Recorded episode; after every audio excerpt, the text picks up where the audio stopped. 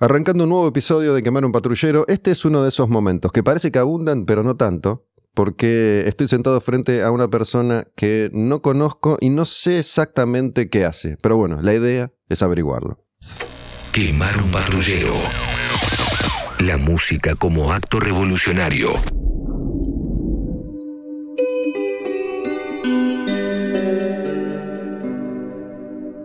La cosa es así, un oyente seguidor, cuando yo hice una publicación sobre la educación de mis hijas, me recomendó a Pablo, Pablo Dameli, y mm, podríamos definir que lo que vos haces es educación consciente. Recién usaste la palabra educación, la frase, educación viva.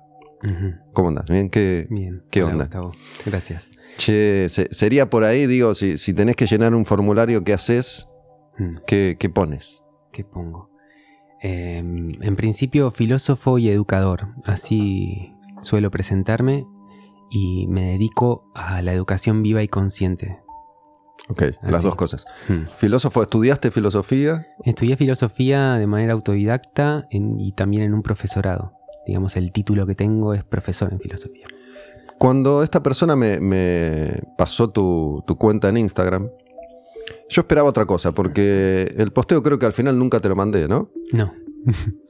Yo plasmé mi indignación por el colegio al que van mis hijas y la educación en general, la cuestión cultural, ¿no? Sobre todo a raíz de la vuelta a clases y lo que según mi criterio tiene que ver con una total falta de atención y consideración hacia los niños, personas y seres humanos. Porque charlando con mis hijas les pregunté si, les habían dicho algo, si les habían explicado algo, si les habían contado por qué están encerrados con barbijos un grupo de nenes durante todo el día y por qué no hubo clases, más allá de lo que ya pudieran saber o que uh, nosotros como padres pudiéramos ex- explicarles, de qué forma se, se encaraba el tema en el colegio y es de ninguna. Y después eh, tuve una reunión de padres virtual en ese momento, en la que solamente se habló de, por parte del colegio, respetar los horarios, porque era un quilombo cuando volvieron las clases. Si vos tenías dos, tres hijos en el mismo colegio, tenías que ir 19 veces por día al colegio. Y seguramente para, para el colegio organizar eso era engorroso. Y los padres consultando cuándo se iba a extender la jornada de clases para no tener que ir tantas veces al, al colegio. Bueno, básicamente iba por ahí, ¿no? Em, yo, entre otras cosas, planteaba que, en definitiva, ir al colegio no servía para aprender demasiado, más allá de sumar, restar y a veces escribir. El resto de los conocimientos reales que te quedan es casi, casi nulo y la cuestión pasaba justamente, o debería, por otro lado. A lo que mucha gente me dijo, bueno, a los maestros no hay que exigirles porque esa es una responsabilidad de los padres, bla, bla, bla. Me pasó tu cuenta, pensé que me iba a encontrar otra, otra cosa, pero antes de que yo intente explicarlo, hacelo, hacelo vos un poco. Digo, ¿cómo, ¿cómo le contás a alguien que no tiene ni idea qué es lo que haces? Por lo menos para entrar en tema, ¿no? Bien. A ver, ¿qué es lo que hago? O sea, el desarrollo de la educación viva y consciente tiene como base estas dos palabras, ¿no? Viva y consciente. Consciente se refiere a poder hacer consciente todos los procesos interiores que están sucediendo ahora mismo y en cada vínculo, que cada relación que entablas. Porque la educación viva no es una pedagogía, no es un método de educación, sino que es una práctica vincular. Por lo que me pareció, va un poco más allá de el eslogan viví el presente, ¿no? Claro. De, de ser consciente casi en, en- iba a decir en su totalidad, bueno, en, en lo, lo- lo más consciente posible, ¿no? Ujú. Es una cuestión de obse- autoobservación permanente. Claro, eso es, ese es el, eh, la pata de consciente tiene que ver con esto que vos estás nombrando, con la práctica de la presencia, me gusta llamarlo así, eh, que es la, digamos, la capacidad de integrar toda la vivencia que estoy teniendo en este instante de vida, que es el único donde estoy existiendo. Y mm, la parte viva es justamente esto, que no, no se puede anticipar a lo vivo, no se puede conceptualizar a lo vivo. Es decir, cuando vos definís lo vivo, lo matás. Eh, lo, lo encapsulás. Solemos hacer ese movimiento intelectual para poder entender las cosas. Pero bueno, ¿hacia, dónde nos lleva entender las cosas? Bueno, sabes que camino hacia acá hoy. Venía pensando puntualmente algo por el estilo, ¿no? Y lo, he manifestado varias veces. Como yo, que de alguna manera me las arreglo con la palabra desde siempre, cada vez me veo más limitado por la palabra, porque cada vez me cuesta más expresar con palabras realmente lo que creo, lo que siento, lo que pienso, y cada vez tengo más la sensación de que esto que te estoy escribiendo, que te estoy diciendo, en realidad solo te confunde y no, no logro que, por ahí interpretes lo que yo estoy tratando de, comunicar. Em, lo que a veces me hace pensar en el silencio, hmm. cosa que para mí sería un, un replanteo total, porque me dedico a venir acá a decir cosas. Y digo un montón de cosas, ¿no? Porque más allá de esto, después vengo acá y hablo una hora y media solo. Pero bueno, ¿algo de eso hay o no? Claro, cuando vos vas a un espacio, porque digamos, la educación viva puede llevarse a cabo en un espacio, como si fuera una escuela, se llaman escuelas vivas, o libres también. ¿Y qué es lo que la particularidad de estos espacios? Es que hay silencio, justamente. Esto que vos nombrabas hace un ratito de... ¿Para qué vamos a la escuela si al final lo que aprendemos es casi nada? La pregunta sería, ¿por qué, ¿por qué creemos que es obligatorio ir a la escuela? ¿Quién nos dijo que es obligatorio ir a la escuela? ¿De dónde nace eso? Y bueno, ahí ya hay todo un terreno para, para, para investigar. ¿Y qué es lo que, cuál es el, interés por debajo del sistema educativo? Que bueno, ya Pink Floyd en su época lo, lo nombró. Yo de alguna forma con mi publicación apuntaba a eso, ¿no? A, tratar de, si bien no creo que esté capacitado de generar la conciencia viva como, como vos la planteas, justamente eso, de, por lo menos preguntarnos por qué hacemos todo lo que hacemos y nos enseñan desde que nacemos a hacer todo lo que hacemos y nos manejamos, por lo menos en esta sociedad blanca, casi en su mayoría occidental, latinoamericana, nosotros, ¿no? ¿Por qué no nos cuestionamos nada? Y justamente lo que yo decía era, la escuela es primero un espacio en el que los adultos necesitan depositar a sus hijos para ir y hacer su vida, que en general es trabajar. Y después es un sistema de adoctrinamiento que te prepara para ser adulto y continuar ese ciclo eterno. Ese ciclo productivo, ¿no? Con él. Que.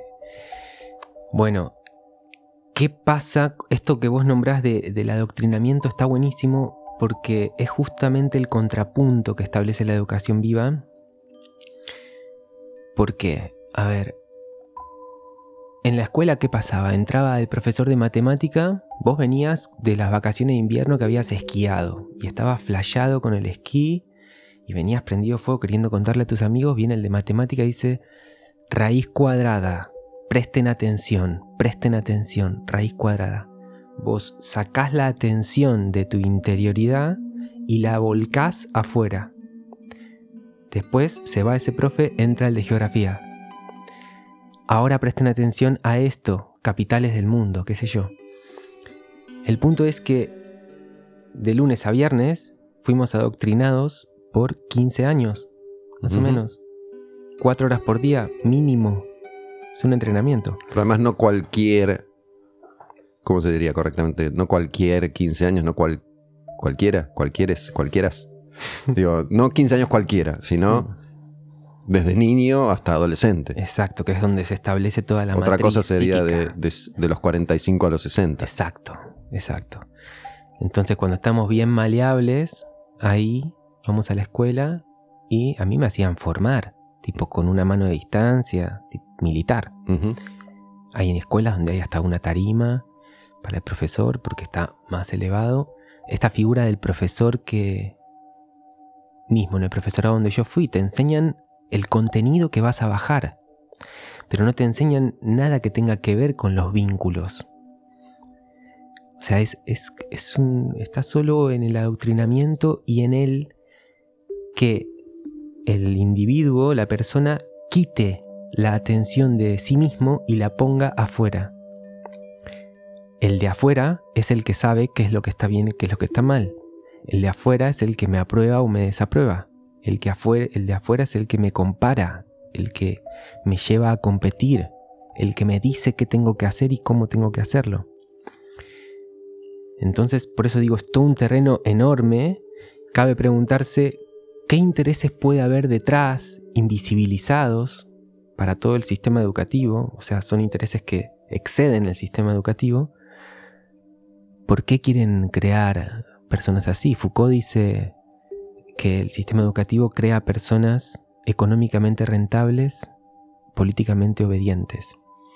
Bueno, muchas veces yo he tratado, y esta es una buena oportunidad para reforzar ese concepto, de decir esto que acabas de decir, ¿no? Porque mucha gente ante ese planteo se hace la pregunta lógica de, pero para, a ver, ¿cómo hacen para que todos los maestros del mundo se pongan de acuerdo para tratar de anular al ser humano? Y no funciona de esa forma. ya está institucionalizado de esa manera, Nadie se lo cuestiona ya a esta altura, a no ser que de casualidad, debido a tus inquietudes personales, lo hagas. Yo siempre consideré que de alguna manera algo en mí me marcaba que había cuestiones que no, que no correspondían. ¿no? Justamente esto, yo también fui, fui a la escuela primaria en dictadura y la secundaria apenas regresaba la democracia y seguía siendo muy, muy restrictivo y muy represivo el sistema educativo y a mí me revelaba, me, daba una bronca terrible esto, que me obliguen a formar, que me obliguen a tomar distancia, que me obliguen a respetar a los maestros como si fueran dioses. No se podía contradecir, que me dijeran juntar un papel y lo tenía que juntar. Entonces yo le decía, juntalo vos o júntelo usted y, eso me traía problemas. Al traerte problemas te genera problemas en, en todos los aspectos de tu vida, pues empezás a ser como el raro, el distinto, eh, y eso es incómodo en el colegio, en tu casa, en el barrio. ¿no? Muchas veces creo yo que nos, sometemos a este sistema de adoctrinamiento justamente para no tener que convivir con esa incomodidad. Hmm. Sí, sí, yo creo lo mismo. Esa incomodidad es tan fuerte que accedemos a, a la pertenencia de lo que propone el sistema. O sea, el sistema propone cierta dinámica de vida y me es incómodo la, autoindagación y ver qué es lo que yo deseo. Es más fácil adoptar lo que se cree comúnmente y seguir ese camino que está propuesto por una sociedad que quien quiera detenerse y verlo no nos lleva hacia ningún tipo de bienestar. Bueno, por eso yo, yo me había enojado con el colegio cuando les pregunté a mis hijas si les habían preguntado a ellas cómo estaban, si habían hablado de cómo estaban, de qué pensaban, de cómo se sentían, si les habían preguntado si podían respirar, si tenían frío, si tenían calor. Hmm. Parece una pelotudez, pero incluso yo empecé a prestarle atención a, a esta cuestión del frío o el calor. ¿no? Uno, el sistema te dice que a tus hijos los tenés que abrigar mucho en invierno, poner mucho off en verano, y no les preguntamos si tienen frío o si tienen calor. Exacto. Parece una pavada, pero yo empecé a poner en práctica eso, a decirles a mis hijas, che, para mí hace frío. ¿Quieren ir con campera? No. Ok. No te pongas la campera. Total, si tenés frío, mañana te la vas a poner. Claro. Digo, son pavadas, pero hay un montón de cuestiones sobre las que pueden, pueden empezar a decidir ellos. Exacto. ¿No, ¿No querés comer? Bueno, no comas más. Claro. Bueno, de hecho, para la educación viva eso no es una pavada. Es Parece una pavada. Parece una pavada, pero es. Y digo, eh, afirmo esto de que parece una pavada porque para cualquiera puede parecer es una pavada. Sin embargo, para la educación viva, no. Para la educación viva es súper importante. De hecho, se practican los círculos de palabra, que es una. En muchos espacios de educación viva se practica, que es una práctica ancestral de acá de América, donde nos reunimos en círculo y bueno, en esa época había un bastón que se iban pasando y cada cual tenía su momento de hablar y los demás practicaban la escucha mientras ese hablaba. Escuchar significa no pensar mientras estoy escuchando, sino volverme como un espacio para recibir lo que el otro está diciendo. Cosa que tampoco solemos hacer como, como cultura. Cuando alguien habla ya estoy interpretando lo que está diciendo, estoy pensando qué le voy a decir. Entonces, bueno, se hacía esta práctica donde cada persona tenía el momento de poder hablar y expresar cómo se siente y qué tiene ganas de hacer hoy. Eso es justamente lo opuesto a lo que nombré antes, donde esta práctica lleva la atención hacia adentro.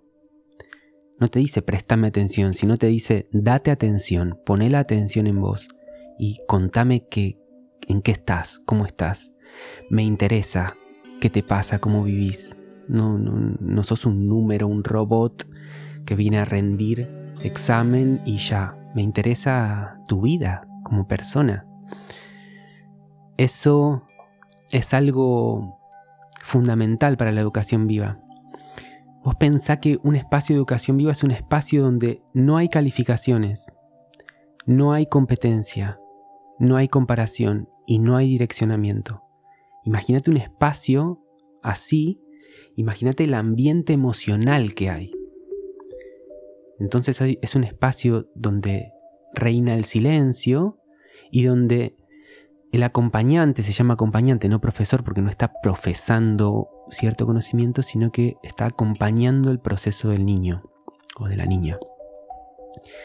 Está ahí interesado en lo que quiere desplegarse dentro de cada persona. ¿Qué significa educar? Viste que la palabra educación tiene dos significados. Hay uno que es la transmisión de afuera hacia adentro, que eso es lo que conocemos cuando vos decís educación, te viene la palabra enseñar, ¿no? Está como relacionado. Pero cuando decís educación, no te viene la palabra eh, el sujeto que aprende, te viene la palabra el sujeto que enseña a la mente. Eso es porque la educación que conocemos toma solo ese significado. El otro significado es acompañar a que lo que está dentro salga afuera. La educación viva pone ese significado en primer plano y el conocimiento llega si yo te estoy acompañando y vos tenés un ambiente emocionalmente seguro, donde te sentís vinculado, alegre, aceptado, aprobado por ser quien sos, donde nadie te está pidiendo que seas algo diferente a lo que sos, entonces vos podés aparecer tal como sos. Ese espacio emocionalmente seguro te permite permite que tu deseo brote. Y ahí el acompañante ve tu deseo y te trae lo que necesitas. Por ejemplo, en ese lugar de ambiente, en ese ambiente así protegido, le decimos nosotros, ese ambiente emocionalmente seguro, brota tus ganas de hacer música. Entonces ahí sí el acompañante ve eso y acerca este segundo significado de transmisión, llamando, por ejemplo, a alguien que tenga idea de música, que ame la música. Y entonces se habilita un taller para ese niño y para toda la comunidad de música. Entonces es al revés, no es un currículum, un plan de estudios que baja de arriba hacia abajo, sino que el plan de estudios está dentro de cada persona. Es como eh, o sea, la educación viva da vuelta a la tortilla. Sí, entiendo y, de acuerdo a lo que venimos hablando, el sistema lo que hace es todo lo contrario y es anularte a vos como, como persona. Nunca surge eso que es lo propio, sino que tiende a igualar porque igualando es más fácil manejar y manipular. Em, yo también he hablado muchas veces sobre esto de las emociones y a raíz de, la educación en el colegio y la, para mí, responsabilidad que tienen los maestros al asumir el rol de ser maestros. Yo entiendo perfectamente las condiciones en las que en Argentina los maestros viven. Hmm. Pero por alguna razón les tocó, decidieron ser maestros. Y yo planteaba que me parece que no es la misma responsabilidad atender una cabina de peaje que ser un maestro, que ser un cirujano, que ser un abogado, que ser un policía, que ser un médico, que ser una enfermera, ¿no? Que entiendo las condiciones en las que vivimos, en las que es muy difícil desempeñar nuestros roles, pero para mí, ¿qué querés que te diga? Si sos maestra, maestro, tenés más responsabilidades o ciertas responsabilidades para con esos nenes que están a tu disposición durante tantas horas por día, por mes, por semana, por año, ¿no? Em, y enseguida me, me saltan las personas que están a favor y que están en contra diciendo, bueno, justamente esto, y los que ganan y la vida, y ocupate vos de tus hijos que sos el padre. Em, y también he hecho referencia varias veces a, al menos mis experiencias con psicólogos, con psiquiatras, con médicos en general, y muy especialmente a una experiencia que, que tuve con la mamá de mis hijas haciendo tratamientos de fertilización, donde la cuestión emocional no es tenida en cuenta en lo más mínimo y pueden llegar a ser años de tortura donde no funciona porque no me estás atendiendo emocionalmente, no porque la ciencia... La máquina no funciona. La máquina no funciona, ¿entendés? Mm. Digo, y, me, revelaba igual que en el colegio, ¿no? Yo estaba ante una eminencia de la fertilización y lo quería cagar a trompadas, pero literalmente lo quería matar, mm. ¿no? Porque se plantan como una especie de Dios sobre la tierra que doy vida y torturan para su propio beneficio económico, porque cuanto más se postergue, se extienda esa imposibilidad de tener hijos, más dinero, muchísimo dinero, vas a ganar vos. ¿no? Y eso lo puedes trasladar a, cualquier ámbito al que, le, al que le quepa. Me parece que es así. Sí, no sé si eh, los docentes se forran en plata, me parece que no. No, no, no, digo, cada uno, cada, uno en su rol. Lo, lo, que sí me parece importante es ver que los docentes están haciendo bien su, desempeño, digamos. Cuando vos vas a estudiar un profesorado, ni en pedo te enseñan nada que tenga que ver con emociones. Perdóname, obviamente yo me refiero al sistema que adoctrina a los docentes, no a los docentes individualmente, ¿no? Como vivimos en esa realidad en la que nada importa salvo seguir respetando. Y que, ¿y sabes qué es lo que pasa? Que lo que se, lo que busca, lo que se busca es la supervivencia de la cultura es la cultura que está instalada y que la escuela es un dispositivo de perpetuación de la cultura, entonces anula a la persona. Porque cada persona, ¿viste esa frase? Cada persona es única. Bueno, vas a la escuela y te matan. Usas uniforme, que es una sola forma para todos. Todos una forma. Más o menos en matemática, más o menos en lengua, todos nivelados. 34 pibes atendiendo la misma cuestión a la vez. Y eso lo que hace es que la cultura sobreviva, pero que se muera la perspectiva única sobre la vida que tiene Gustavo, la perspectiva única de la vida que tiene Pablo, que tiene cada persona que existe. Imagínate lo que se ensancharía la cultura con una educación que aprecie y valore tu perspectiva única. Bueno, vos haces mucha referencia a lo cultural, ¿no? Y a cómo eso nos condiciona también a comportarnos y a actuar de determinada manera y no somos conscientes de que todo es cultural y de que eh, somos católicos, cristianos. Quieraslo o no. Por, por nuestra educación, por nuestra, por nuestra cultura, y el machismo es cultural, y el feminismo es cultural, y lo machirulo, y lo opresor, y cualquier circunstancia con la que nos crucemos en, en esta vida que tenemos acá en, la ciudad por lo menos, es cultural. Y es muy difícil tomar conciencia de que todo es cultural. La música que escuchamos es cultural, cómo reaccionamos frente a esa música es cultural. Yo, yo vengo del heavy metal, ¿no? Y culturalmente el heavy metal se desarrollaba de determinada manera. Había que ser casi siempre hombre, de pelo largo, vestirte de determinada forma, decir tal cosa, actuar de otra, y siempre la incomodidad, porque si viene el distinto a la distinta, generalmente es atacado y es apartado. Hmm. Sí. Sí. En, bueno, en un espacio de educación viva no suceden esas cosas, porque como nos interesa mucho la perspectiva de cada persona, no hay perspectivas mejores o peores, no hay perspectivas que merezcan ser excluidas o otras que estén aprobadas o desaprobadas, sino que es como... Es algo así como vos cuando agarrás una semilla de un manzano, que es una cosita minúscula, no tenés, eh, no tenés que hacerle nada a la semilla para que se convierta en un manzano y de flores. y frutas. Solo tenés que generar un contexto, ¿no? Le lo pones en la tierra, le das agua, le das sol, pero no es que le estás diciendo a la semilla por dónde tiene que ir, si está aprobado o desaprobado, le decís al manzano que te dé la fruta antes o después, o al manzano que te dé peras. igual lo estamos intentando, igual. Sí. estamos, haciéndolo. Que, nos dé más manzanas, más tiempo, más roja, más verde. Sí, también.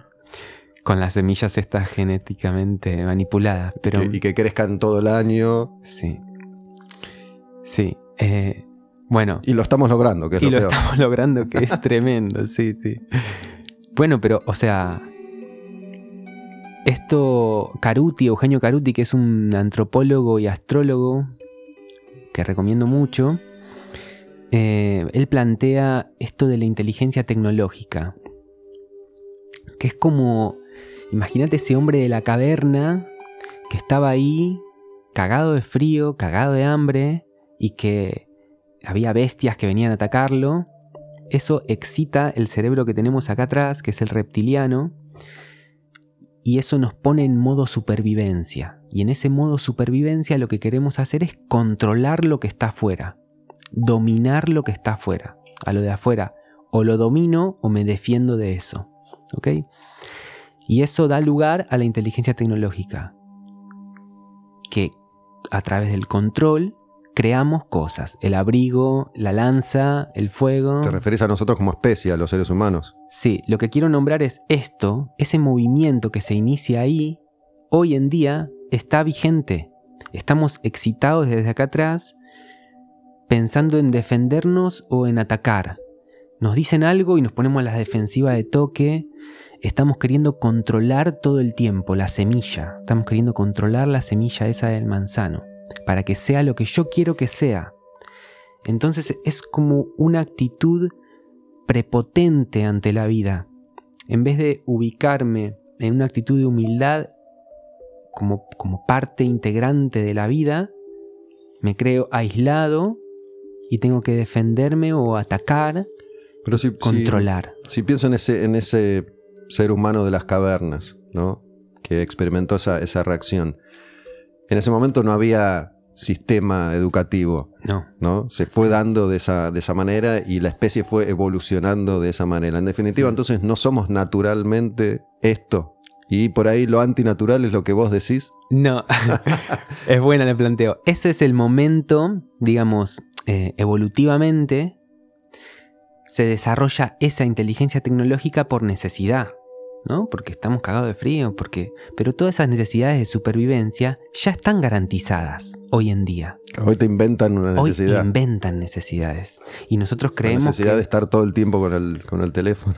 todo el tiempo, fíjate que todo el tiempo estamos queriendo ir hacia otro lado. Todo el tiempo no estamos... Eh, integrando e incluyendo lo, lo, que estoy viviendo, sino que estoy, si estoy nervioso quiero no estar nervioso, si tengo miedo quiero no tener miedo, si me pasa eso que no me gusta quiero que me pase lo otro que estoy queriendo controlar todo. Y ese, esa inteligencia tecnológica es lo que da lugar, por ejemplo, a esto, que pueda existir este podcast, que pueda existir eh, internet, que pueda existir la compu, que pueda existir un montón de cosas que están buenas. No es que está mal la inteligencia tecnológica. El punto es que a nivel vincular, la inteligencia tecnológica no va, porque las personas no son cosas, son personas. Entonces, ya queda en evidencia que este mundo donde solo estamos utilizando la inteligencia tecnológica, ya caducó, no funciona. Entonces se abre la nueva opción que es el desarrollo de la inteligencia vincular, que es algo que ya existe, pero que todavía no, descubrimos. O que cuando venía para acá también pensaba en lo siguiente, y, bueno, curiosamente creo que vos me diste una respuesta sin saberlo, ¿no? Porque a veces me, me sucede, ¿no? Yo en este espacio que habito ahora, suelo sentirme bastante cómodo y reconfortado porque a mí me enriquecen este tipo de conversaciones, ¿no? Y por ahí adopto, practico, entiendo, aprendo. Pero después se me presentan en la vida circunstancias en las que me resulta más difícil aplicar esto, porque es el mundo en el que me toca vivir. Entonces muchas veces me veo ante esa disyuntiva, ¿no? Digo, yo estoy tratando de interiorizar un montón de cuestiones que después me resulta bastante difícil aplicar en la vida diaria, en este contexto en el que hoy vivo. Y vos me dijiste que te estás por ir a Córdoba a vivir a una aldea ecológica, ponele. Mm. Al menos es tu, tu próximo plan inmediato. No sabemos qué va a pasar el año que viene. Hmm. Pero esto que, que vos plante- planteas y haces, termina siendo a veces difícil o no de poner en práctica en, en esta realidad que, que, por lo menos acá en la ciudad, supongo yo, no sé si es distinto Marcos Paz, donde vos vivís ahora, o en Mm. Mar del Plata. Eh, A ver, ¿cómo sería que es difícil? No, digo, todo el tiempo estás teniendo eh, información que te, que te invade y te, te impide Mm. estar educándote viva y conscientemente en este contexto. ¿no? Porque incluso muchas veces se plantea, ¿viste? Que nosotros preparemos a nuestros niños con distintos tipos de educaciones alternativas que, que- que existen para vivir una vida plena desde este punto de vista que, que vos planteas. Pero después salen al mundo y como que se los comen crudos, que no saben funcionar en, en- en el banco, en, el microcentro, en la, realidad que después les va a tocar enfrentar si es que no se, no se van de esta realidad. Mm. Mm, No es eso, ese es el miedo que todos tenemos. eh, de que pase eso. ¿Qué pasa si no mando a mi hijo a la escuela? ¿Qué pasa si no le doy las educaciones, eh, los contenidos básicos para... o el proceso de sociabilización? Son todas mentiras. ¿Dónde, mira, vos no tenés la misma edad que yo, tenemos todos diferentes edades. En la escuela te juntaban por sexo y por edad. Hay escuelas donde era los hombres por un lado, las mujeres por otro y por edades. O sea que tenés que levantar la mano para ir al baño. Eso sigue siendo así. ¿Qué proceso de sociabilización estamos hablando? ¿Que, que- que hay que esperar tu turno para ir al baño? Es ridículo. No, yo entiendo, pero por ahí lo que yo quiero decir, a ver Sí. si te sirve, es, ok, yo voy a enseñarles a mis hijos a que vayan al baño cuando se les dé la gana. Sí. Salís al mundo y te pegan un tiro. No, no, pero no. pa- ¿Por qué decís que te pegan un tiro? Mira, lo que yo veo. Porque es el que- policía en otras circunstancias te va a decir, yo decido qué es lo que vos vas a hacer.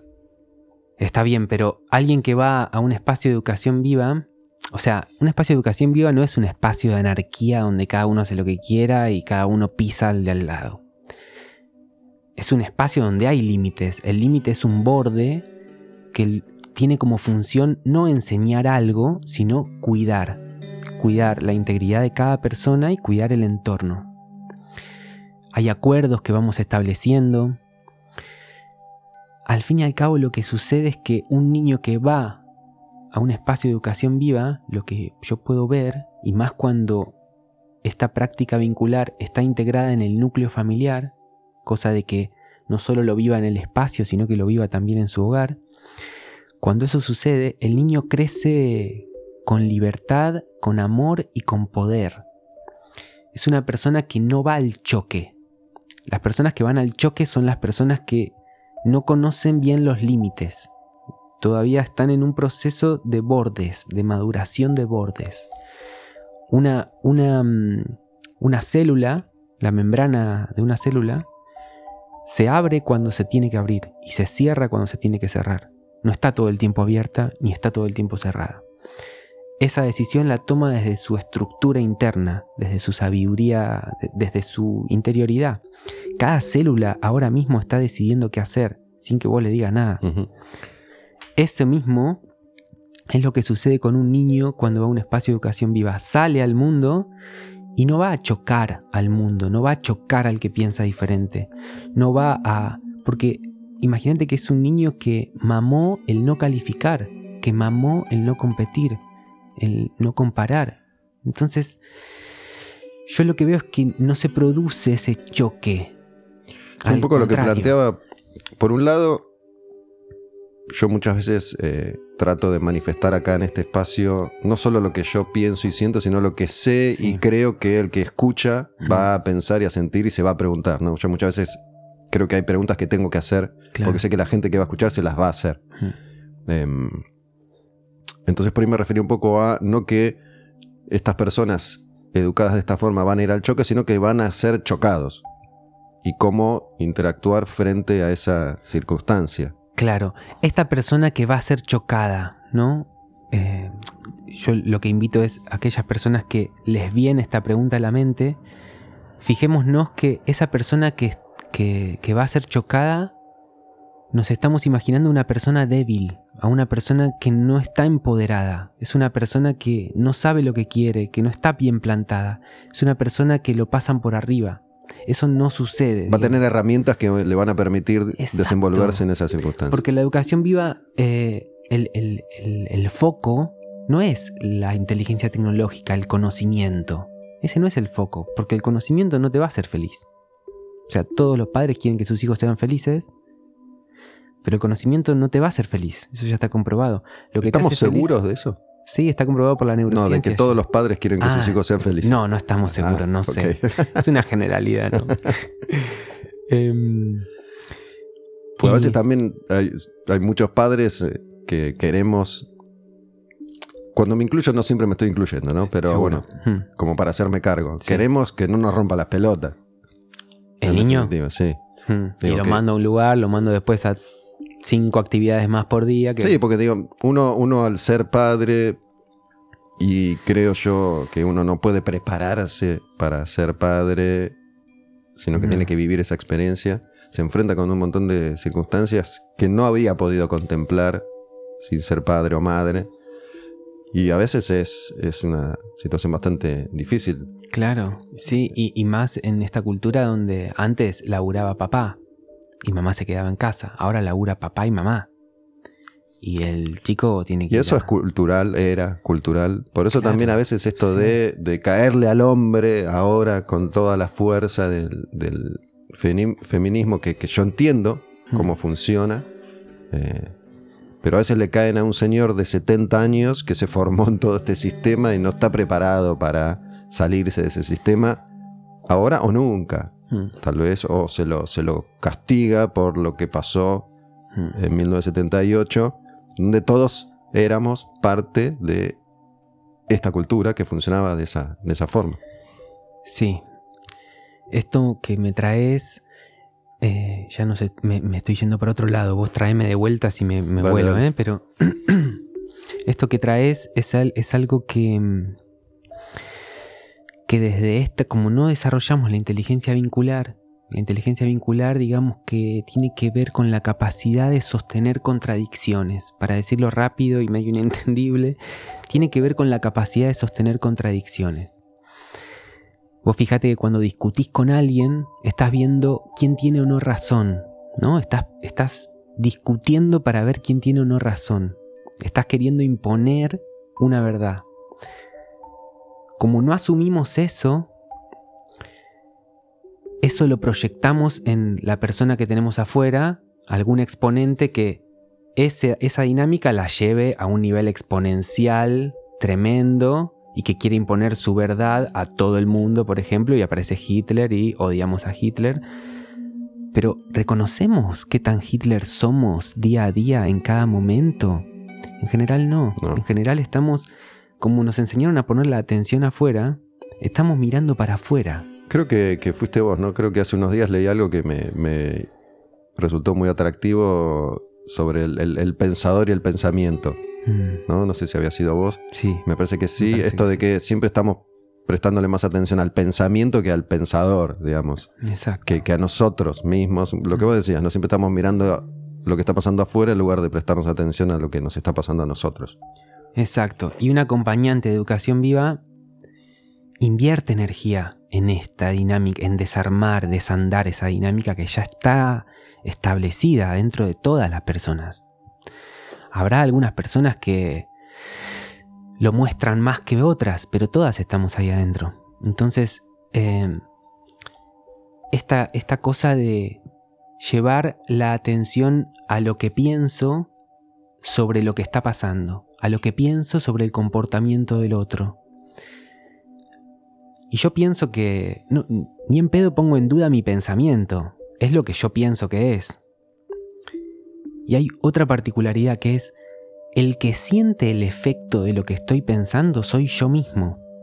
Eso también lo perdemos de vista. Es decir, si vos haces algo y yo considero que lo que vos haces está mal y me enojo con vos, el pensamiento que estoy poniéndote a vos lo siento yo. Por lo tanto es, si ponemos a autoindagar esta dinámica, nos damos cuenta que nosotros mismos nos ponemos en el infierno o en el cielo con los pensamientos que fabricamos y sostenemos. En el mundo de los niños eso no pasa. Cuando vos ves un niño que se pelea con otro niño, la pelea se agota, se agota ahí y se van a jugar juntos después. Pero nosotros adultas no nos pasa eso, nos quedamos ahí enquistados con ese relato, esa narrativa y pensamos que es el otro que hizo, que hijo de mil, que hizo esto, que hizo lo otro, pero nunca, nunca ponemos, nunca nos damos vuelta los ojos para adentro a ver dónde me toca esto. Sí, esta cuestión del espejo. Y sabes que eso que acabas de mencionar, yo lo vengo citando seguido en el tema de la música, ¿no? Porque me vengo preguntando bastante cómo es que todos estos artistas que, bueno, a mí la música me gusta mucho y, me ha cambiado la vida, eh, como todos estos artistas que, amamos tanto, que queremos tanto, que nos gustan tanto, eh, justamente por una disputa que tuvieron hace 42 años, se van a morir sin volver a hablarse, sin, sin saludarse, sin... Eh, haberse dado la oportunidad de ponerse frente a frente, bueno, a ver qué nos pasa. Y muchas veces se mueren y cuando se mueren el otro dice, uy, la puta madre, ¿cómo puede ser? 45 años no te hablé, ahora te extraño, amigo mío. Total. Le estoy diciendo mucho esto a muchos músicos que están vivos todavía y les digo, che, ¿no te pasa que este señor que hmm. grabaste 15 discos y le cambiaste la vida a millones de personas y no te hablas hace 35 años, ¿por qué? Claro. Yo creo que tiene que ver con que no somos capaces de asumir, ¿viste esto? El niño herido. Seguimos siendo niños, pero con disfraz de grande. Haciendo cosas de adulto, más serios. Viste que el adulto está relacionado a ser más serio también. Eso es cultural. Eh, pero hay un niño. Ese niño es el que está. Es el. El niño herido que no está siendo atendido por mí ahora es el que está ofendido con ese que está ahí adelante. Que es otro niño herido. Que es otro niño herido. Entonces yo desde mi dolor no asumido, lo proyecto hacia vos. Ese dolor que a vos te llega te toca en tu niño herido. Entonces vos, en vez de atender tu dolor a tu niño herido, lo que haces es proyectarlo sobre mí. Y todas las peleas es, la misma, es lo mismo. Son niños que están discutiendo como niños, caprichosos, Hablamos mucho de niños, ¿no? Y tengo la sensación de que lo que vos propones no está dedicado exclusivamente a los niños, ¿no? Porque puede ser mal interpretado. Digo, cualquier persona en cualquier momento de la vida puede interiorizarse en esto que, que vos proponés. Total. De hecho, en los seminarios que doy vienen docentes, terapeutas, psicólogos, mamás, papás, vienen de todo, tíos, personas que no tienen hijos pero que les interesa la educación. Hay de todo.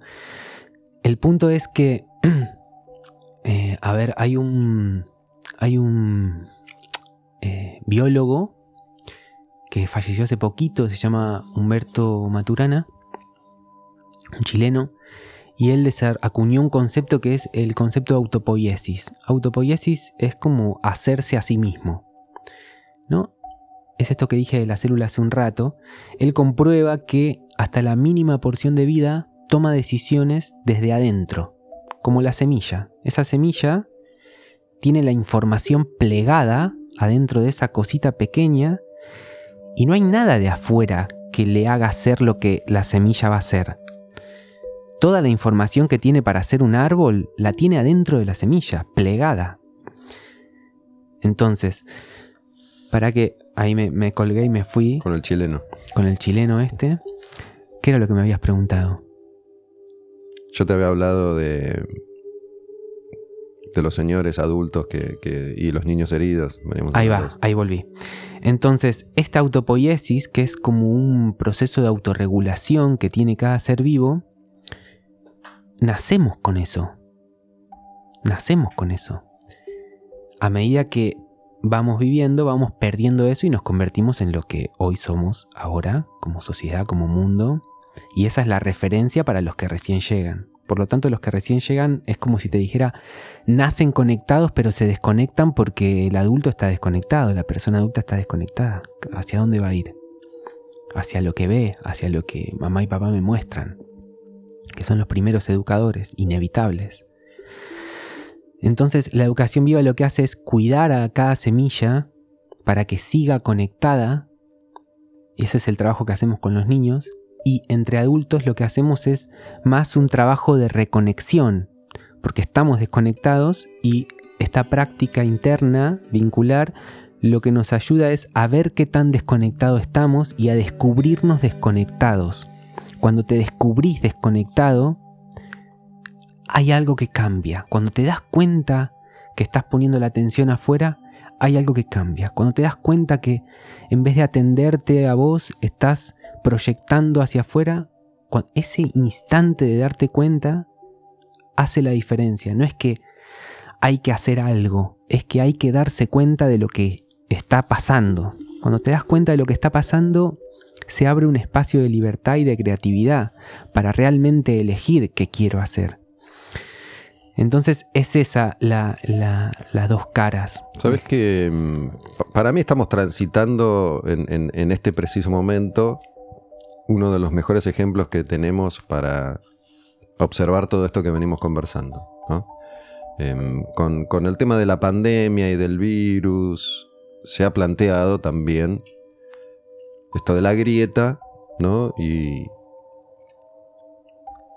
el año pasado nos pidieron, entre otras cosas, que no viéramos a nadie, que no habláramos con nadie, que no tocáramos a nadie y que además fuéramos policías del vecino. ¿no? Si usted ve a su vecino sin barbijo, denúncielo. Tremendo. Y no nos dimos cuenta, o no todos nos dimos cuenta de cómo se estaba poniendo en marcha esa herramienta de, control, y no solo de control, sino de autocontrol. Hmm. Ya ni, siquiera necesitan controlarte porque te, te, preparan para que te controles solo. Tremendo, eso es tremendo. Y justamente esto de mm, lo, cultural y de cómo no cuestionar absolutamente nada de eso que se nos estaba planteando.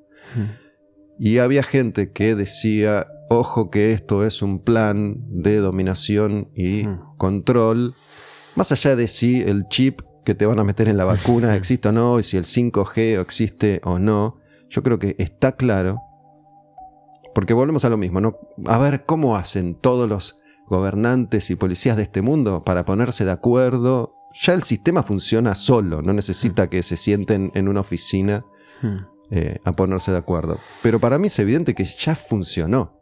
Hoy, un año y medio, dos después, parece que empezamos a salir de eso intentando volver a una normalidad que ya no existe. Y eso que se, se, planteaba por alguna porción de la población el año pasado sobre cómo era esto un plan de nominación, para mí ya está, ya es efectivo. Digo, Porque vos tenés menos derechos que antes, menos libertad que antes, trabajás más que antes, por menos que antes, estás más, más, peleado con el de al lado, hmm. más enfrentado con el de al lado, tenés más miedo de todo y hmm. sos eh, el guerrero de la vacuna o de la anti-vacuna. Hmm. Y el guerrero de la vacuna en ningún momento se plantea justamente lo que vos decías, ¿no? ¿Por qué el otro es un guerrero de la anti-vacuna? Nos quedamos en lo obvio que sería la vacuna, que no es el punto. Hmm. Em, pero digo, para mí está clarísimo que ya funcionó hmm. ese plan. Hmm. Ya está en marcha. Sin la necesidad de meterte el chip. Ya hizo efecto. Somos distintos. Nos comportamos distintos. Y además tenemos más miedo como vos decís, y al tener más miedo, somos proclives a que nos aplasten, nos dejemos aplastar todavía más. Claro, porque llega alguien que nos dice cuál es la verdad y nosotros, ah, sí, sí, sí, esa es la verdad. Y la seguimos por miedo porque nos, nos agarran, nos meten en el bolsillo con eso. Y, yo no hago esto, no hago este planteo desde la vacuna o la antivacuna, sino que intento ir un poquitito más allá, ¿no? de que tratemos de observar eso que está pasando y mm. se utiliza la vacuna como, como herramienta. Esto de la ciencia. ¿no? Yo hace poco grabé un episodio que se llama La verdad no existe mm. y planteaba esto, ¿no? Cómo están los soldados de la ciencia que de ciencia no saben nada. Yo no sé nada de ciencia. ¿Cómo puedo defender a la ciencia o cómo puedo atacar a la ciencia si no tengo ningún tipo de conocimiento para hacerlo. Y grabé un episodio con Irvo Landucci, que es terraplanista. Mm. Y yo solo digo terraplanismo y ya hay un ejército de gente Mm. que dice que los terraplanistas son unos imbéciles, Que reacciona. que reacciona, Reacciona. pero digo, solo dije eso, no escucharon no, qué es lo que yo grabé y Mm. de qué hablo en esa Mm. conversación. Solo escucharon terraplanismo, entonces automáticamente atacan. Eso, eso es la inteligencia tecnológica reaccionando. Porque se siente amenazada. Se siente amenazada, entonces tiene que defenderse o dominar eso que Pero- lo está Y amenazando. que ni siquiera sé qué estoy defendiendo. Si yo no, No, sé nada de claro. astronomía, de astrología, de ciencia, de física, de geometría, de física cuántica, no sé nada. Sin embargo, sé que tengo que defender con la vida que la Tierra es redonda.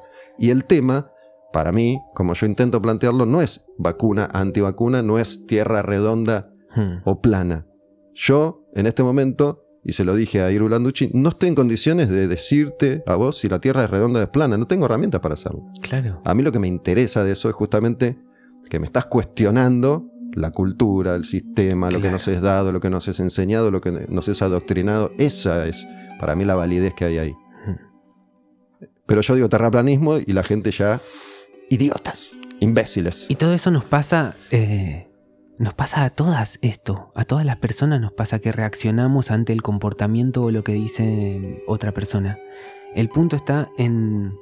O sea, para poder acceder a la inteligencia vincular, que es la manera que tiene Caruti de llamar al amor, inteligencia vincular, la manera de acceder a esa inteligencia, que es la inteligencia de la vida, de la cual somos parte, aunque nos creamos separados, y estamos recagados en las patas en el fondo y tenemos miedo de vivir, entonces necesitamos salir a controlar todo. Todo eso está desde los grandes capos que arman todo este eh, conjunto de dispositivos de control, pero hasta en, en mí, en vos, en cualquier persona está ese miedo. Entonces, esta inteligencia tecnológica está reaccionando día a día, instante en instante, en cada una. El punto está en que para que pueda habilitarse el desarrollo de la inteligencia vincular, yo tengo que darme cuenta cuando la inteligencia tecnológica está funcionando. Va a ser mucho más fácil verla, ver que funciona en el otro, porque estamos acostumbrados a atender al otro. Es mucho más difícil darme cuenta cuando en mí estoy calificando, comparando, direccionando, compitiendo, tanto conmigo mismo como con otras personas hacer, invertir energía en esa práctica, en ese gesto interno de descubrirme a mí, comparando, calificando, direccionando, compitiendo, es creo que lo mejor que podemos hacer como, como, como humanidad hoy en día.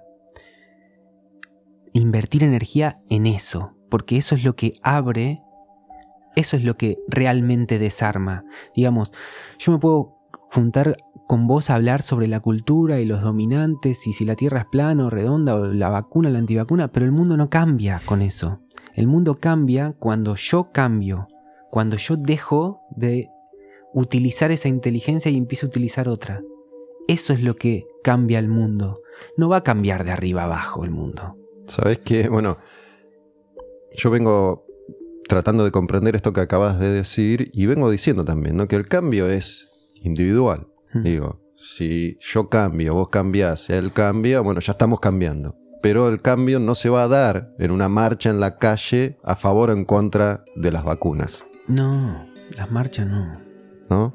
Eh, y eso trasladalo a cualquier reclamo o, intento de cambio que uno eh, pueda llegar a, a- a querer manifestar. Lo de la votación, digo, yo entiendo que el sistema democrático en el que vivimos funciona de esa forma, pero si nosotros seguimos depositando la fe y la esperanza en un tipo, en una tipa que voy a votar para que haga lo que se supone que es mejor para mí, en muchos casos tiene que ver con lo cultural, con las construcciones ideológicas y también con el hecho de yo no me quiero hacer cargo, la verdad. eh, voy a votar a este y que, que haga el laburo que yo no tengo ganas de hacerlo. En definitiva, muchas veces pasa por ahí, que lo haga otro eso. ¿No? Y si no lo hace, es un hijo de puta y Mm. pobrecito yo que me cagó. Claro, y asumo un papel como de víctima, ¿no? Siempre somos víctimas, ¿no? Digo, la gente habla, yo, yo vengo de nuevo, eh, eh, el rock, eh, sobre todo en la Argentina, o, o especialmente en la Argentina por nuestra historia, y el heavy metal en particular, ha sido durante mucho tiempo, eso después fue modificándose a lo largo de los años, pero ha sido durante mucho tiempo un- una especie de instrumento de denuncia de, Mm. entre otras cosas, la política, ¿no? Políticos hijos de puta, pero para. Mm. Yo hoy tengo 50 años. Hace 50 años que vivo con los mismos políticos hijos de puta. Digo, lo- como decís, no, no es una semillita que yo planteé. El político somos nosotros. Digo, si sigue siendo la misma historia siempre, porque vos y yo estamos haciendo lo mismo siempre. Es que es más fácil ver el error en el otro que asumir qué parte de error tengo yo.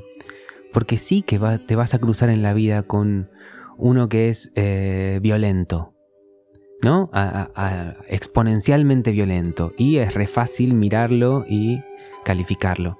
Sin considerar la vida de esa persona, qué es lo que lo llevó a, esa instancia, qué adoctrinamiento recibió, qué crianza recibió, qué, no estamos considerando eso, simplemente agarramos ese comportamiento, fra, le tiramos. El otro día me llamó la atención.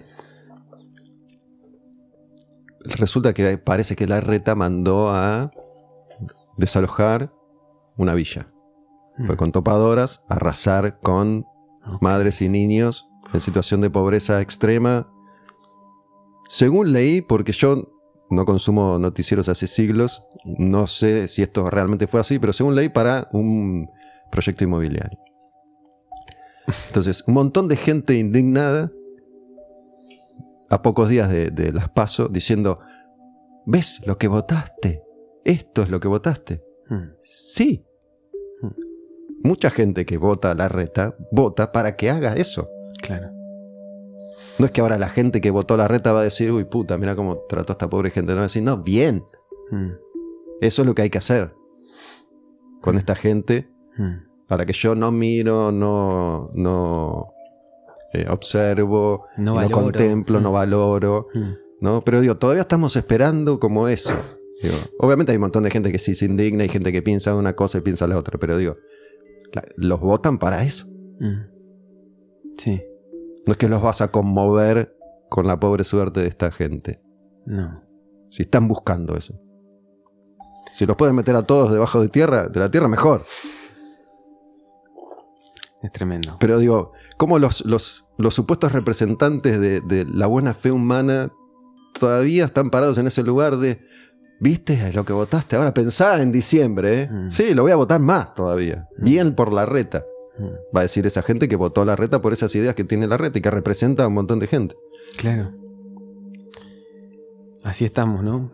La reta cualquiera. ¿eh? Sí, Digo, es, yo- es un ejemplo que trajiste, sí, pero pasa con siempre digo lo mismo. Yo, yo entiendo, muchas veces entiendo, aparte de la sociedad que odia a, a Garqueta, como yo le digo, me cuesta más entender a los que tienen la camiseta de Cristina y de Alberto. Mm. A muerte. Mm. Como si fueran distintos. Mm. Bueno, y, y mismo esto que acabas de decir, ¿no? Se acerca a, a este audio alguien que, que es kirchnerista y ya con eso que acabas de decir hay una reacción Sí, que sí. se... Y en vez de atender esa reacción, te vomito encima tuyo, no, porque Gustavo, no sé qué, no sé cuál, no sé cuál, pero no estoy atendiendo lo que a mí me pasa. El punto que, que propone la educación viva es atender lo que te pasa. Y eso, por ejemplo, se da en, en cosas eh, sencillas, cotidianas, como vas caminando con tu hijo, tu hijo se tropieza, se cae, se golpea, llora. ¿Qué hace el adulto ahí? Se acerca, le dice, no llores, llores. papito, no llores. O, no llores, no seas maricón. Andás a ver, depende de la época, Sí, ¿no? sí. O eh, vení que te compro un chocolate. O mirá ese pajarito. O qué sé yo. Y eso es un síntoma de que no, no tenemos Que llorar. gestión del mundo interior.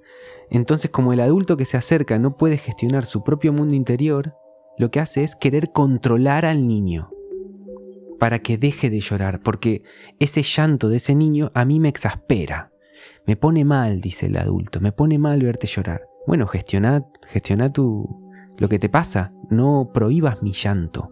El llanto es una expresión.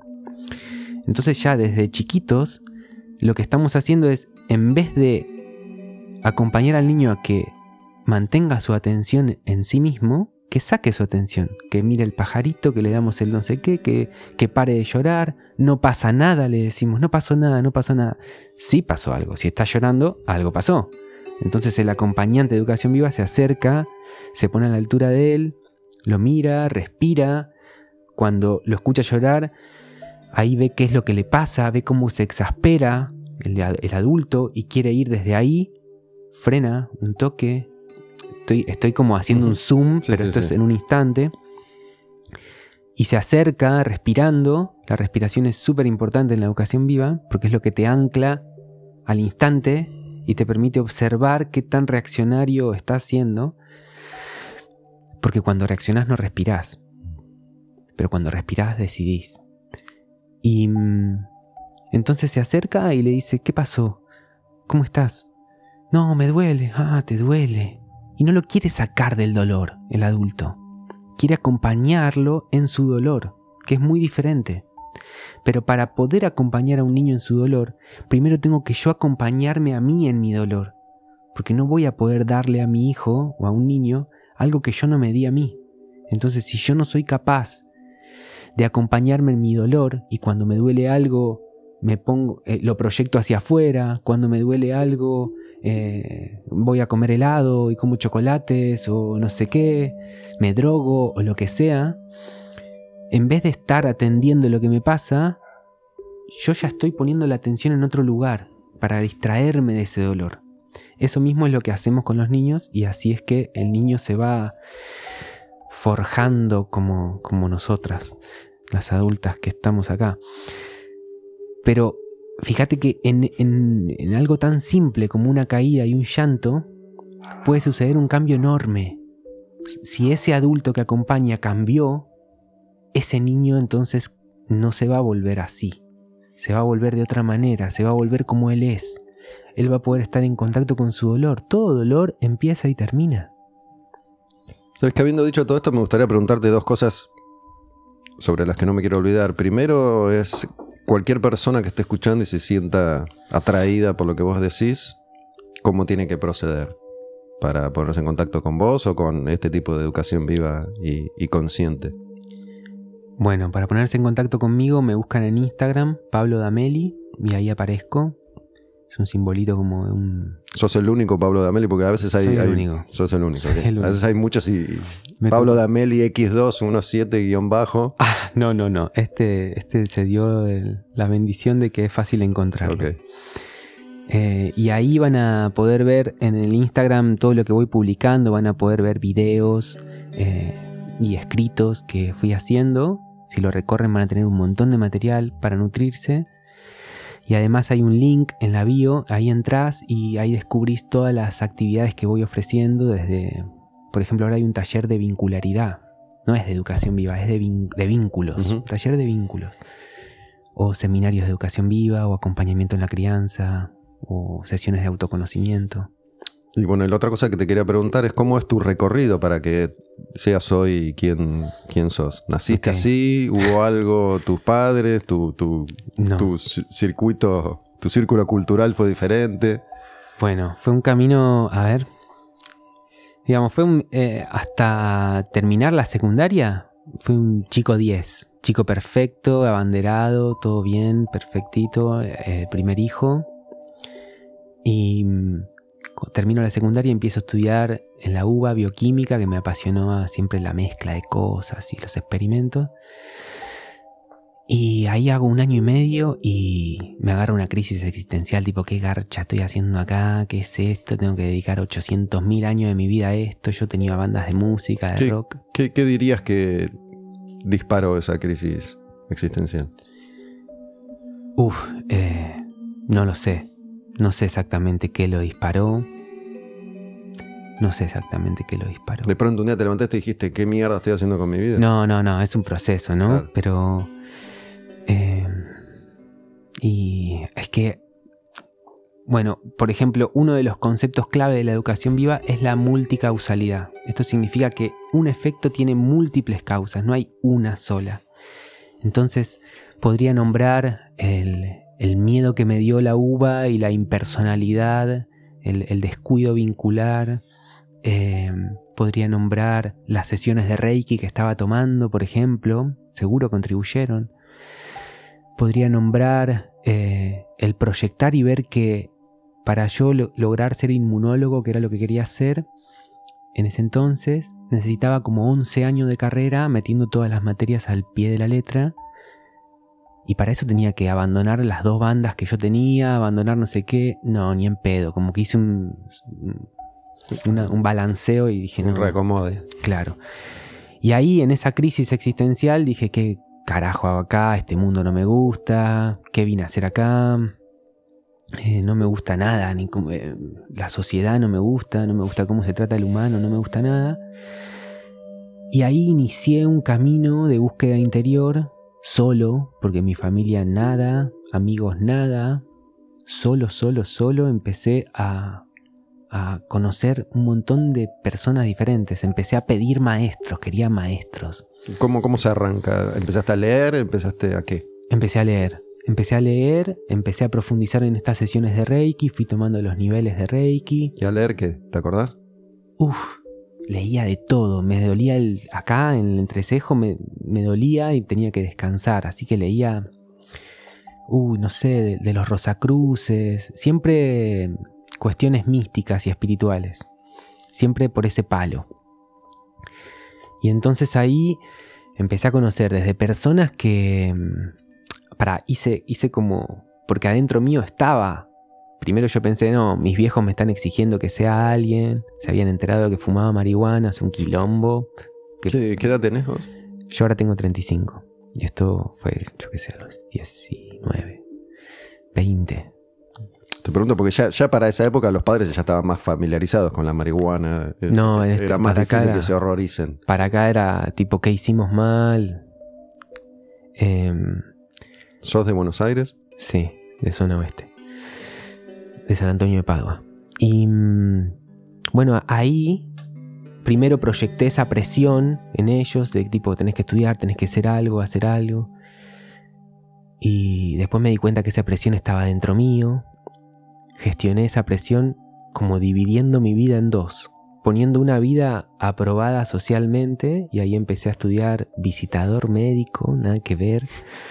Eh, después empecé a estudiar marketing, o sea, nada que ver. Y paralelamente hacía todo este camino.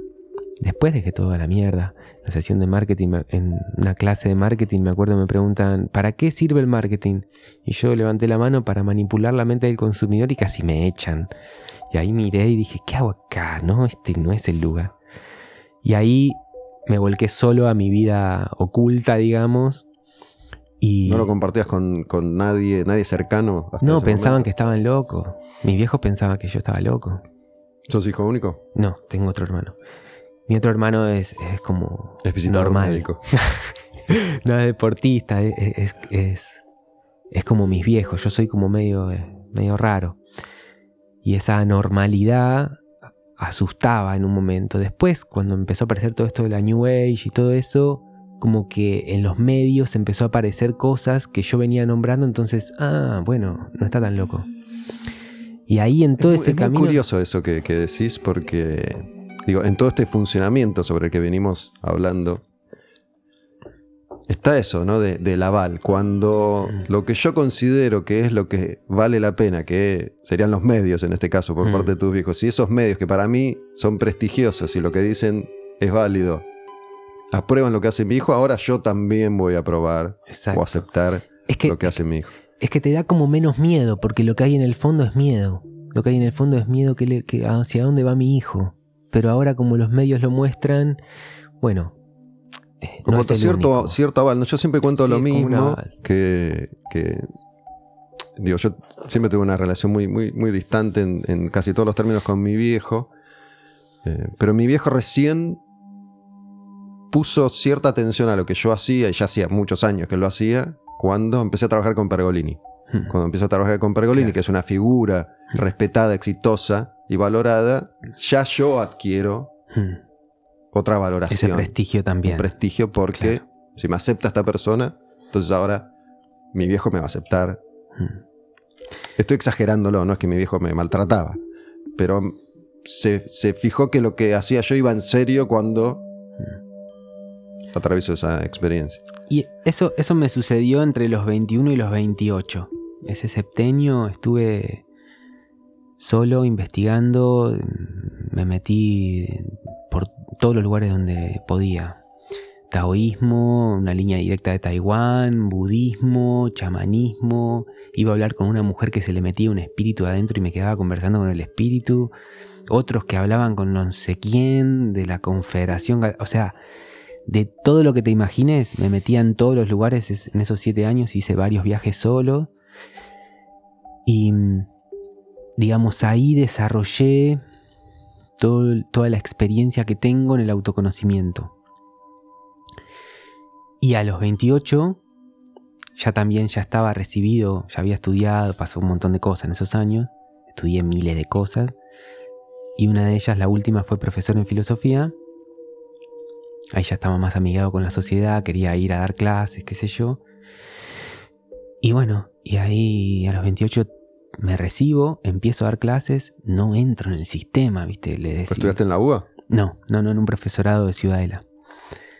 Eh, empiezo a dar clases y no, no voy con el sistema. Los profesores, los directores me cagaban a pedos porque me veía con los alumnos fuera de clase, nos juntamos en la plaza a tomar mate. O sea, yo era amigo de ellos. Para mí era un trato de igual a igual. Eh, y de repente digo, no, ¿qué está pasando acá? Y una amiga me dice Mar de Plata, che, venite para acá, venite acá conmigo, que yo estoy en unas escuelas vivas, me parece que eso te va a ir bien. Y cuando llegué, entré como por un tobogán. no conocías todavía esa, No conocía la educación viva. Y cuando llegué fue como, ah, listo, lo que yo estaba haciendo era esto. Entonces ahí empecé a entrenarme eh, como acompañante me fue bastante fácil por todo lo que había recorrido en los otros siete años. Y, ahí empecé. Y ahí empecé, me quedé en esas dos escuelas. Después volví para, eso, esto era en, Mar del Plata, después volví para San Antonio de Padua, creé una escuela ahí, una escuela viva. Duró tres años y hoy en día, después de esos tres años, en vez de, porque lo que veía era esto que vos nombrabas hace un rato, que los padres y madres iban, dejaban a sus hijos y se iban. Entonces el trabajo para mí no estaba completo. Y, fue así que decidí dedicarme a las personas adultas, ya no a los niños, porque los niños están bien en realidad. Si las personas adultas cambian, ese es el... Es el Vamos a crear a otros niños. Claro, o sea, hay, un colega que hace un gesto que es como que pone la mano acá y acá. Entonces es como dejemos a los niños en paz, no dejemos que todo nuestro mundo cultural de mierda les llegue a ellos y aprendamos a anfitrionar al que llega como un ser completo, que ya está completo. Aprendemos, aprendamos a confiar en la vida de ese niño, que es como una semilla y que esa semilla no necesita nada de afuera más que un contexto, cuidado. Cuando ese contexto cuidado, ese ambiente seguro emocionalmente está, la semilla despliega de por sí todo lo que tiene para dar al mundo. Pero si yo en vez de eso estoy recagado en las patas y en vez de confiar tengo miedo, lo que voy a hacer es ir a controlar a ese niño que está vacío para llenarlo de conocimientos para que pueda insertarse socialmente y no sé qué, sea exitoso.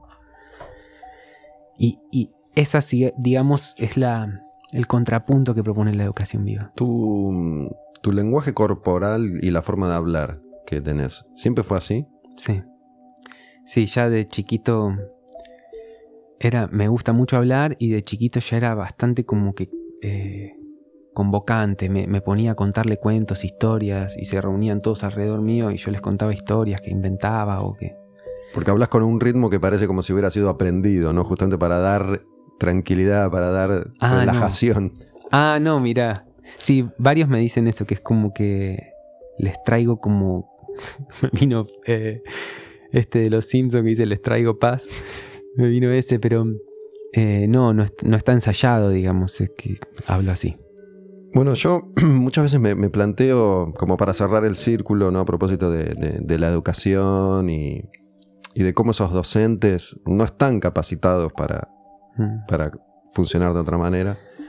Eh, si, no sería correcto, digo, más allá de que pueda parecer utópico o no mi planteo, que preparen o nos preparen a los adultos para hacer este laburo con, Claro. con los niños o con las personas con las que nos vamos a cruzar. Digo, eh, de nuevo, a, a- cualquier adulto que no solo lo preparen en el arte de enseñar matemática o abrir un corazón o hablarle un micrófono, sino tener- teniendo en cuenta toda la emocionalidad que va a vertir y con la que se va a encontrar en el, en el camino para, para justamente poder desarrollar mejor su, su labor. Está buenísimo.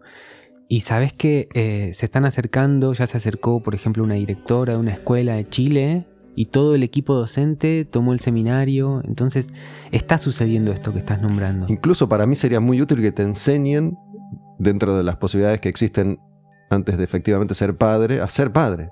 Porque capaz ¿Cómo que... haces para enseñar a ser padre? Pero yo me refiero a que te preparen para lo que, dentro de lo posible, para lo que significa ser padre. Porque después te das cuenta que tuviste un hijo y Mm. que no querías ser padre.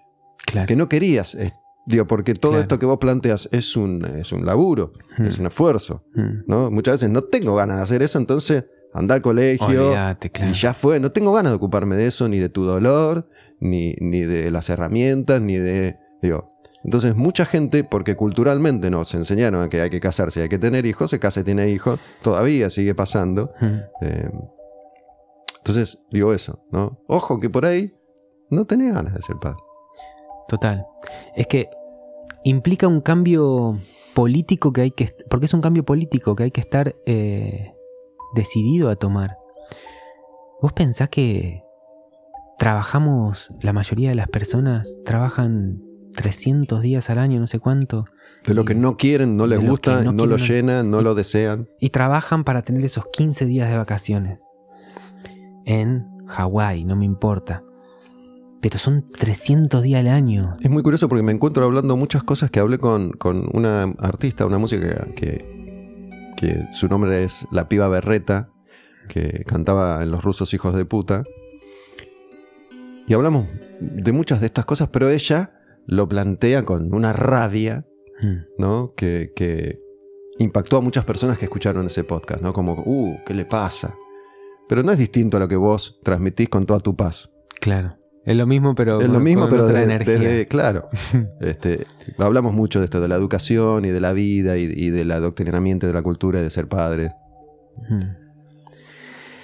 Eh, y, y es mucho más fácil criar niños obedientes que criar niños libres, porque criar niños libres implica, por ejemplo, que yo tenga que cambiar del trabajo o organizarme con mi pareja de otra manera porque no, no puede no haber nadie en casa, tiene que haber alguien que esté ahí. Sí, sí, a eso me referí. Por ahí uno no Claro, tiene ganas de hacer exacto, eso, Yo- exacto. de, de postergarse por, por los hijos. Entonces se Exacto. genera ahí toda una cosa que termina siendo horrible. Total. Sí, estaría buenísimo. Eh, no sé, sesiones de autoconocimiento para todo el mundo. No y sé. sí, sí. Digo, está bien que puede, puede, puede parecer utópico desde acá, pero no estaría mal, Mm. ¿no? Eh, porque creo que saldríamos un poco mejor preparados para, Mm. para enfrentar un montón de, de circunstancias. Yo mismo me lo planteo todo el tiempo.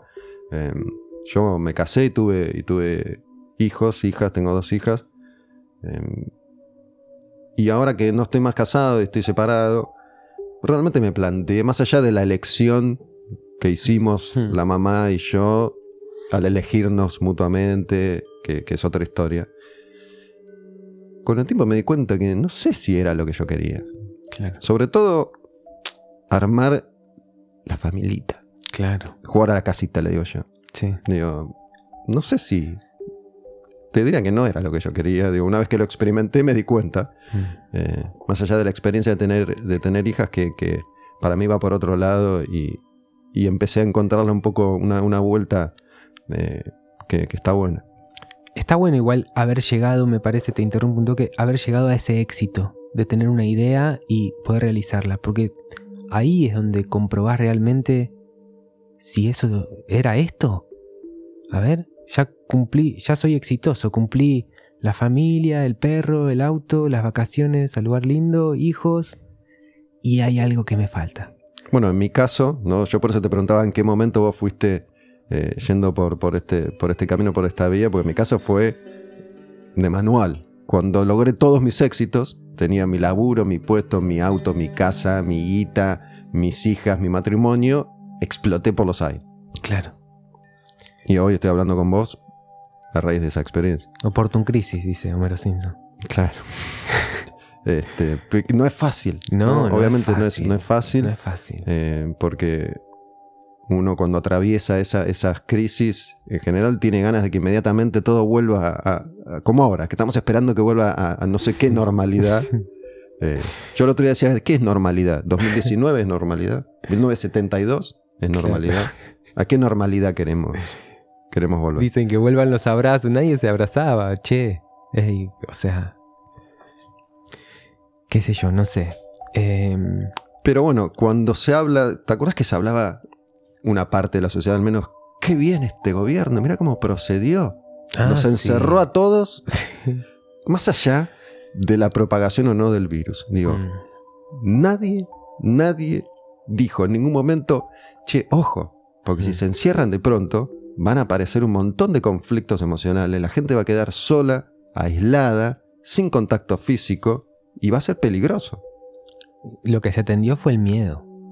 E- e- Esas personas que decían, oh, sí, qué bien, qué bien, sentían que su miedo estaba a salvo con eso. Sentían que esta es una medida que, que me deja sin peligro. Sí, pero igual, igual, igual reventaron. Obvio. De, dolor, de angustia, Claro. de soledad, de indefensión, de miedo. Y, y- y seguimos en esa, ¿no? Eh, Yo creo que igual es algo positivo, ¿eh? Ese encierro, o sea, no estoy diciendo que la medida está bien tomada ni que está mal tomada. Lo que digo es, eh, lo que es, es. Lo que pasó, pasó. Sí, sí. O sea, ¿no? Y, y esto que pasó trajo muchas separaciones, por ejemplo. Había les hizo dar cuenta a parejas que, que- ni se conocían. Porque los dos laburaban 84 horas por día y recién ahora se ven las caras. Y, se dan cuenta que no saben ni convivir, que ni se conocen. O sea, si bien apareció todo esto de, de, las angustias, de los ataques de pánico y demás, también eh, es una posibilidad para darme cuenta que la vida que estoy llevando es irreal, es una vida ficticia, superficial, impuesta. Es la circunstancia que vivimos me permite tomar a mi vida, tomar mi vida y decidir qué quiero hacer. Si por donde iba estaba bien o no. Mi, mi vida, digamos, los vínculos que yo tenía, las relaciones que yo tenía en mi vida, y no solo con personas, sino con vivencias, con trabajos, con vacaciones, con lo que sea, eran vivencias que aumentaban mi vitalidad o la deprimían. Porque eh, yo sostengo que la naturaleza del ser humano es una vitalidad alta, como cuando ves un niño o una niña. Están entusiasmados, están alegres, están curiosos. Ahora mirás a los adultos y eso ya no está. sí, sí, entiendo. Y, y creo que estaría bueno volver a hacer ese ejercicio ahora y una vez más decir, bueno, pará. Ahora que Mm. estuve encerrado y que viví estas experiencias, ¿cómo está mi vitalidad? ¿Cómo salí de ahí? ¿Cómo estoy saliendo? ¿Cómo me estoy sintiendo ahora? ¿Realmente estuvo bien? Mm. ¿O resulta que ahora estamos todos aplastados después de haber estado encerrados y sometidos a el control máximo? Digo, ahora que supuestamente vuelvo a salir eh, al mundo, por llamarlo de alguna manera. Mm. ¿En, en qué, en qué circunstancia lo estoy haciendo? ¿no? Claro. Y- Yo creo que eh, un, un buen termómetro para la autoindagación es observar si tengo miedo o confío. Si tengo miedo o confío. Ahí es, es algo muy... Si me pongo a ver eso es algo muy básico, mu- muy, básico y no me refiero a algo de, poca, de poco valor, sino básico como, como eh, un lugar interno desde donde surge la creación de la vida que vos tenés, los vínculos que elegís, la manera de comportarte en el mundo. Entonces, si yo miro, me pongo a ver si tengo miedo o si confío en cada cosa que me pasa, en cada cosa que vivo, ahí voy a descubrir que se puede crear la vida desde el miedo o crear la vida desde el amor o desde la confianza. como esos dos lugares son internos, es cómo me, cómo me siento yo. ¿Tengo miedo? Ok, puedo observar este miedo y puedo ver las ganas que tengo de accionar para resolver este miedo. Es esta inteligencia tecnológica que decía que no es capaz de, em, de asimilar y de integrar el miedo que siento, entonces, ah, tengo que ir afuera a que pase algo para que mi miedo se calme. Es lo mismo que hacía el niño cuando se cayó y aprendió que no tiene que atender su dolor, sino que tiene que hacer algo afuera para que su dolor desaparezca, pero no desaparece.